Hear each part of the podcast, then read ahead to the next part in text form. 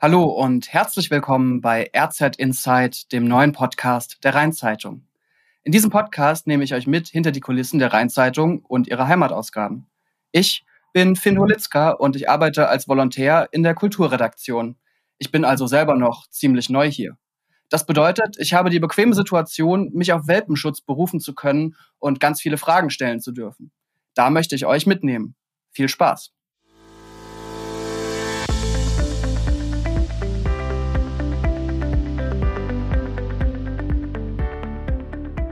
Mein heutiger Gast bei RZ Insight ist äh, eine Person, die sehr viel erlebt hat bei der Rheinzeitung und der Name von ihr fiel wirklich ganz oft, als ich gesagt habe, ich mache einen Podcast über die Rheinzeitung und blicke hinter die Kulissen. Und ja, fast jeder hat gesagt, na, da musst du unbedingt sie fragen, denn sie hat so viel zu erzählen. Ich habe mit dieser Frau ein ganz kleines Vorgespräch geführt, wo sie gesagt hat, ja, ich kann schon mitmachen, ich bin aber keine Selbstdarstellerin. Deswegen wird sie den Begriff wahrscheinlich jetzt gleich gar nicht mögen, aber viele im Haus sagen wirklich, die ist eine RZ-Reporter-Legende. Deswegen freue ich mich ganz besonders, dass sie heute da ist. Äh, herzlich willkommen, Ursula Samari. Dankeschön. Ja, Frau Samari, Sie waren, äh, wenn ich es richtig gelesen habe, fast 47 Jahre für die Rheinzeitung tätig und äh, sind eigentlich seit 2018 im Ruhestand. Es ist aber mehr so ein Unruhestand, wenn man das richtig sieht. Denn äh, mehrmals pro Woche beschäftigen Sie sich immer noch mit Themen für die Rheinzeitung, recherchieren, schreiben Texte, durchaus auch zu komplizierten Themen über den Pflichtverteidiger von Beate Zschäpe oder über den Wahlkampf im Land. Ähm, Frau Samari, warum lässt Sie der Beruf der Journalistin denn eigentlich gar nicht los? Weil er mir Spaß macht. Also ich finde es immer wieder interessant, mit Menschen zu reden und äh, mich ja, in Sachverhalte einzuarbeiten und zu erklären, was wo wen bewegt und was für uns auch wichtig ist.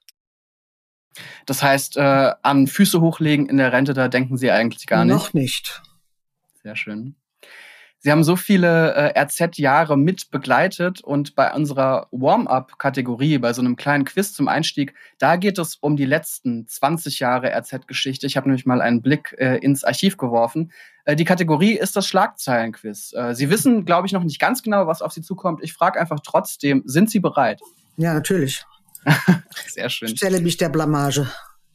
Ich glaube, die wird es nicht geben. Das Schlagzeilenquiz bei diesem Podcast, bei RZ Insight, das funktioniert so. Ich habe ins Archiv geschaut und habe mir Titelseiten angeschaut der vergangenen 20 Jahre und äh, werde Ihnen jetzt jeweils Schlagzeilen präsentieren. Es sind immer drei an der Zahl und zwar immer vom selben Tag. Und die Frage ist natürlich, welcher Tag war das?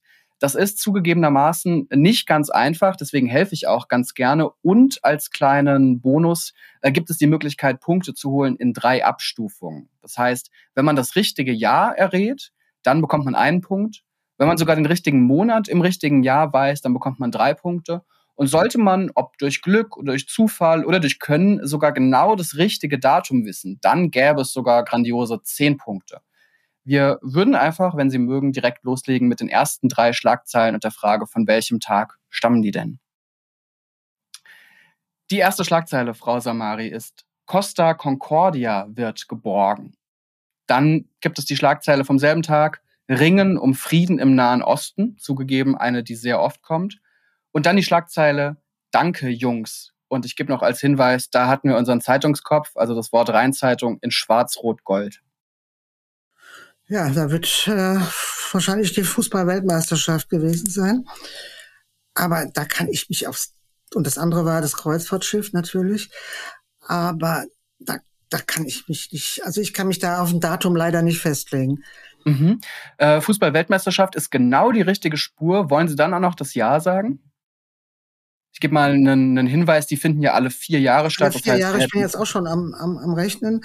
Wann, wann war die letzte? Wir hatten eine ähm, in Russland, die war 2018, aber es war eine davor. Ja, ja, dann waren es 2014. Genau, richtig. Äh, das sichert Ihnen schon mal einen Punkt auf jeden Fall. Wenn Sie mögen, können Sie auch noch den Monat raten. Fußball-WM ist ja immer im Sommer. August? Leider nicht. Aber dann bleibt es bei dem einen Punkt. Das war äh, die Rheinzeitung vom 15. Juli 2014 und Frau Samari der erste Punkt beim Schlagzeilenquiz, okay. ähm, der ja noch äh, weitere Punkte zu sich holen kann. Äh, mit den nächsten drei Schlagzeilen, diesmal aus einem anderen Jahr. Da hätten wir die Schlagzeile CDU Doppelpunkt nicht mit Ypsilanti. Da geht es um hessische Landespolitik. Dann was aus der Region. Kottenheim, Jubiläum endet furios. Ein tausendjähriges Bestehen dieser rheinland-pfälzischen Stadt. Und dann eine äh, aus der großen weiten Welt. Die Welt freut sich auf Präsident Obama. Da ist er nämlich gerade zum US-Präsidenten gewählt worden, zum ersten Mal. Da muss man jetzt wieder rechnen. Das eine ging ja wahrscheinlich um die Hessenwahl bei Ypsilanti. Richtig. Ähm, das müsste 2002, nein. Also es wird der Frühjahr gewesen sein. Ja, 2002. Ähm, da sind wir leider ein bisschen später in der Zeitleiste. Es handelt sich um den November 2008, um den 6. November 2008. Ah, da habe ich. Da äh, ist äh, Barack Obama zum ersten Mal US-Präsident geworden. Ähm, und wir hatten diese weiteren Schlagzeilen. Macht gar nichts. Eine letzte Runde hätten wir noch. Äh, und äh, die bringt diese drei Schlagzeilen mit sich. Mehrheit ist für Fahrverbote. Und zwar bei Dieseln ohne Rußpartikelfilter. Streit um hohe Gaspreise im Land spitzt sich zu und nach 482 Jahren ist wieder ein deutscher Papst. Ja, das war Ratzinger. Richtig. Wann war das? Das kann ich, weiß ich jetzt wirklich nicht mehr. Da muss ich raten. Also. Raten Sie gerne. Ahnung. Kein Problem. War das denn so die Anfang 2000er Jahre? Ähm, ich würde mal sagen, das ist genau die Mitte der 2000er Jahre. Ah, 2005. Richtig, genau. Okay. Wollen Sie auch noch ein, ein, äh, einmal raten, was den, den Monat angeht? Das, das ist wirklich raten. Juli? Leider nicht. Es ist der 20. April 2005. Aber Frau Samari, zwei Punkte, das ist mehr als nur respektabel. Das haben äh, längst nicht alle geschafft. Äh, schönerweise habe ich äh, an diesem Tag auch in der Rheinzeitung gefunden, äh, da hatten wir am 20. April 2005 eine Gastrokritik, eine Restaurantkritik, und zwar von Burger King. Ich weiß nicht genau warum, äh, aber in dieser Restaurantkritik von Burger King war zu lesen, der Fleischklops des Whoppers weist entsprechende Re Röstaromen auf wie Küchenprofis sagen würden. Ich finde das sehr schön. Manchmal ist so ein Blick ins Archiv total erhellend, dass wir mal eine Gastrokritik äh, von Burger King hatten. Das wussten die wenigsten. Äh, das war unser Schlagzeilenquiz und Ursula Samari hat äh, grandiose zwei Punkte geholt. Und damit sind wir ja auch schon in der RZ-Geschichte ähm, drin, sage ich mal. Und wir gehen noch ein bisschen weiter zurück als die 20 Jahre. Ich würde gerne, wenn Sie erlauben, mit Ihnen mal über die äh, Anfangszeit Ihrer Karriere reden. Denn mir kam zu Ohren, äh, Frau Samari, in Ihrer Zeit als Volontärin, da haben Sie verschiedene interessante Erlebnisse gemacht und äh, einmal wurde es sogar regelrecht ja, kriminell. Da hatten Sie nämlich Zoff mit einem richtig harten Typen. Habe ich das richtig gehört? Ja, ich nehme mal, greife mal eine ähm, Geschichte heraus. Ich war also Volontärin und äh, wusste schon ganz genau, dass man Namen möglichst genau schreiben muss. Und äh, ich war in Bad, Bad Kreuznach in einem Prozess. Da ging es um schwere Körperverletzung eines sehr unangenehmen Herrn. Und ähm, der hatte einen Spitznamen, der spielte in dem ganzen Prozess immer wieder eine Rolle. Und ich bin dann durch die äh, Reihen der Gerichtsbesucher gegangen und habe mir dann von mehreren Leuten erklären lassen, wie man diesen Spitznamen schreibt. Das war also so ein typischer Gangster-Spitzname, nehme ich an. Das war ein Gangster-Spitzname. Und äh, aus Zeitgründen musste ich den, glaube ich, diesen Text durchtelefonieren, weil die Kommunikationsmittel waren damals noch nicht so einfach wie heute. Das heißt, Sie waren am Telefon und in der Redaktion saß jemand, der hat es dann abgetippt. Die Sekretärin, die den Text aufgenommen hat. Und ähm, am nächsten Morgen war ich ganz früh in der Redaktion und die Redaktion war im Industriegebiet oberhalb der Druckerei. Und ich war Muttersehen allein in diesem Haus. Und dann ging plötzlich die Tür auf und dann stand jeder Herr, der, der am Vortag zu mehrjährigen Haftstrafe verurteilt war, der stand vor mir. Und ich habe dann möglichst gefasst gefragt, bitteschön, was möchten Sie? Dann hat er sich beschwert dass er sein Name falsch geschrieben worden ist, nämlich sein Spitzname. Und dann habe ich ihm hoch und heilig versprochen, dass dies nie mehr vorkomme und hatte natürlich Angst, er hat ein Messer in der Tasche oder sonst irgendwas, aber er verabschiedete sich höflich und ging. Und als die Redaktion sich dann füllte, saß ich da auf meinem Stühlchen leichenblass und habe gezittert. Und war mir klar, du schreibst auch keinen Spitznamen mehr, wenn du nicht genau weißt, wie er sie schreibt. Das klingt nach einer Lektion fürs Leben. ja, man kann quasi sagen, das Thema ähm, Kriminalistik, auch Justiz, das hat auch später in ihrem Reporterinnenleben ja eine große Rolle gespielt. Ähm, ein Thema, auf das man immer wieder stößt, wenn man auch ihren Namen eingibt, äh, im Archiv nachschaut oder googelt, das ist eine regelrechte Langzeitrecherche, die sie gemacht haben zum Oberlandesgericht äh, hier in Koblenz.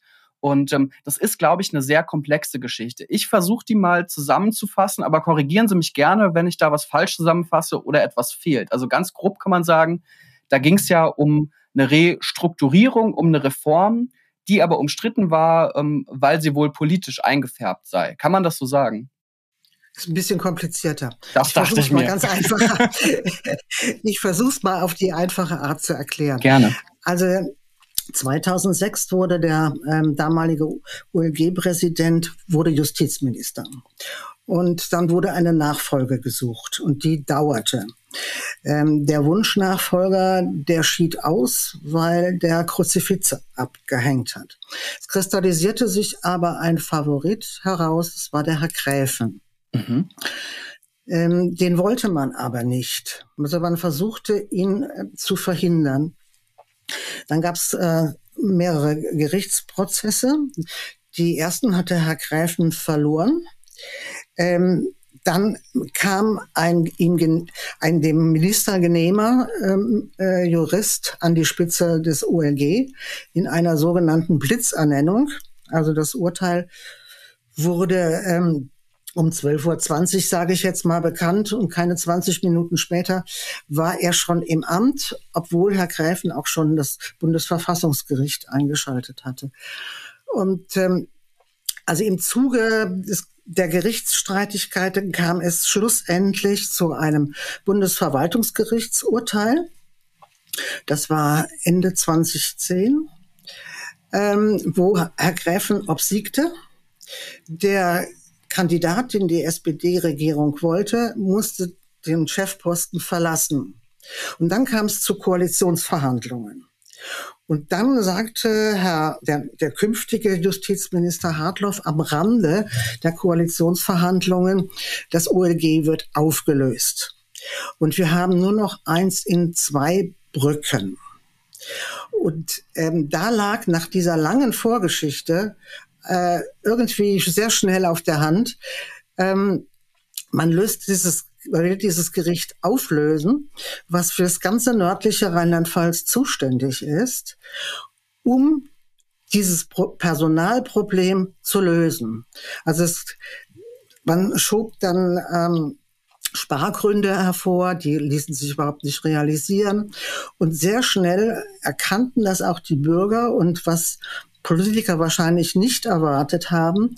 Es gingen sehr schnell an die 3000 Leute hier in Koblenz und auf die Straße und demonstrierten für ihr Oberlandesgericht, weil keiner im Zweifel, wenn er mal Recht sucht, mehr als 200 Kilometer nach zwei Brücken fahren will. Mhm. Hinzu kommt, dass zwei Brücken verkehrstechnisch äußerst schwer erreichbar ist. Also mir sagte damals ein Taxifahrer, der hat Zeugen von Koblenz nach Zweibrücken gefahren. Bei einer Stunde Wartezeit äh, mussten die Leute 750 Euro an Taxigeld ihm bezahlen. Und dann fragte er nur, ja, wer hat denn so viel Geld und ja. kann damit in Vorlage ja. gehen?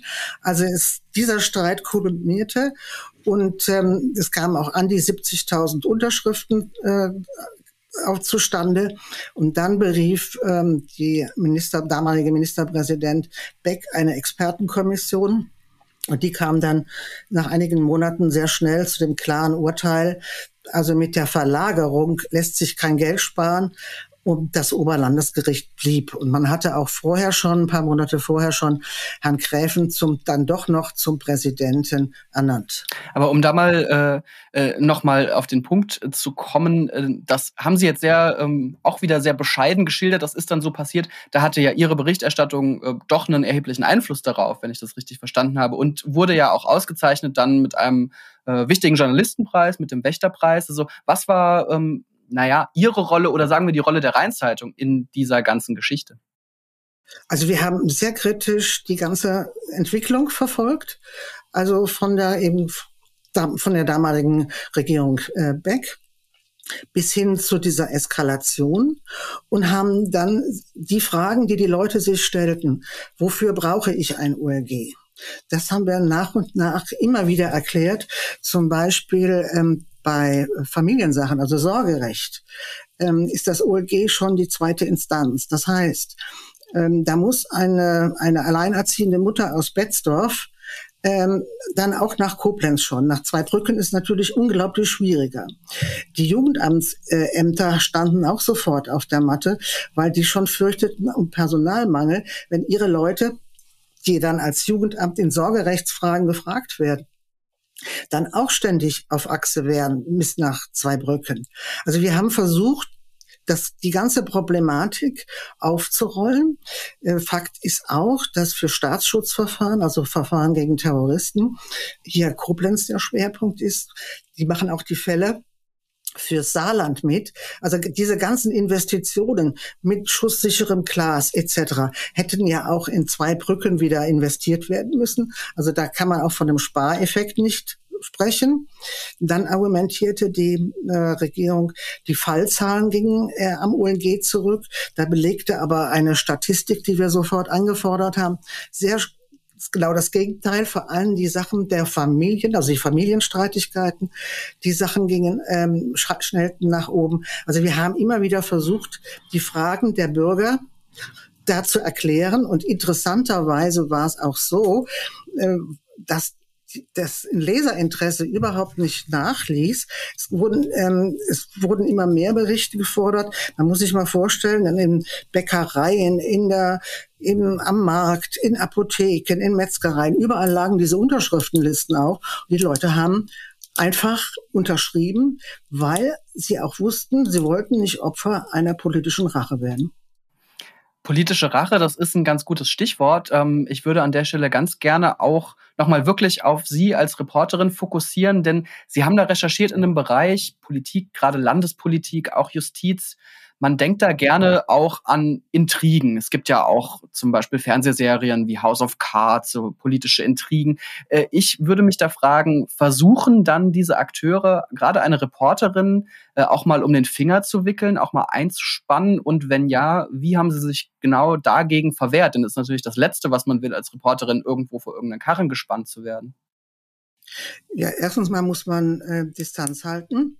Also bei allem Interesse muss man immer die notwendige, äh, man muss mittendrin sein, aber dann immer noch distanziert. Und es, man muss immer den zweiten oder dritten Check noch machen.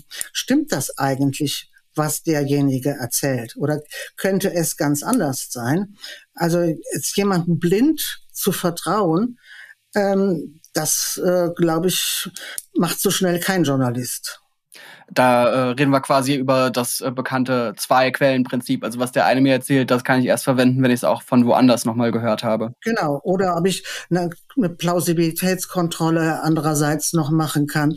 Also so eine Geschichte, wie es dem äh, Spiegel passiert ist, geht sowieso in der Regionalzeitung nicht, weil ja hier immer überprüfbar sind, wer sind die handelnden Personen. Da kannst du keine Leute erfinden. Also du musst immer seriös bleiben die Fakten schildern und dann auch Meinungen gegeneinander stellen. Aber auf eine Intrige sofort reinfallen, also ich glaube, das macht keiner. Haben Sie für mich, ich bin jetzt, äh, wie gesagt, noch ganz äh, neu im Job, haben Sie für mich einen Tipp, als wenn ich als Reporter unterwegs bin, äh, abgesehen von dem, was wir jetzt eben schon gehört haben, natürlich immer kritisch hinterfragen, natürlich immer nochmal nach einer zweiten Quelle suchen. Welchen Tipp können Sie geben an junge Kollegen und natürlich auch äh, junge Kolleginnen, alle, die das jetzt hören, ähm, was man als Reporter und Reporterin beherzigen muss? Ja, man muss äh, sich Fachwissen für das Gebiet aneignen. Man kann nicht alles wissen, aber man muss sich vorher mal informieren. Man muss offen sein dem ganzen Geschehen gegenüber und es versuchen, distanziert zu betrachten. Also das ist wie, wie der äh, Tagesjournalist Friedrichs mal sagt, also mittendrin sein, aber immer Distanz halten und sich nicht gemein machen, auch wenn es eine gute Sache ist. Ähm, das ist, glaube ich, wichtig. Und es sind immer äh, die W-Fragen, wo, wann, wem nutzt es, ja. Und äh, das ist eigentlich das Muster. Frau Samari, unser Podcast, äh, der beginnt äh, ja immer mit dem Schlagzeilenquiz. Er endet auch immer mit einer Kategorie und äh, das ist eine Prognosefrage. Ich stelle diese Frage allen Gästen, die hier bei RZ Insight zu Gast sind. Und das ist immer dieselbe Frage. Und am Ende kann man dann als Hörer und Hörerin vergleichen. Die Prognosefrage ähm, bezieht sich auch auf 75 Jahre, denn wir feiern ja 75 Jahre Rheinzeitung, aber wir wollen in die Zukunft blicken. Ähm, am 1. Oktober 2096, also in 75 Jahren, was mutmaßen Sie? Worüber berichten wir da? Das kann man natürlich nicht wissen, aber was, wenn Sie mal spekulieren würden, was würden Sie denken, worüber berichten wir am 1. Oktober 2096? Oh Gott, ich hoffe, ähm, dass man rückblickend sagen kann, dass wir die Klimakrise überwunden haben, dass es rückblickend weniger Kriege gab und weniger Menschenrechtsverletzungen. Unsere Prognose heute von Ursula Samari. Äh, ihr hört RZ Inside. Wenn es euch gefallen hat, äh, schaltet auch gerne wieder bei der nächsten Folge ein. Ich bedanke mich fürs Zuhören. Mein Name ist Finn Holitzka und wir hören uns gerne bald wieder bei RZ Inside. Macht's gut.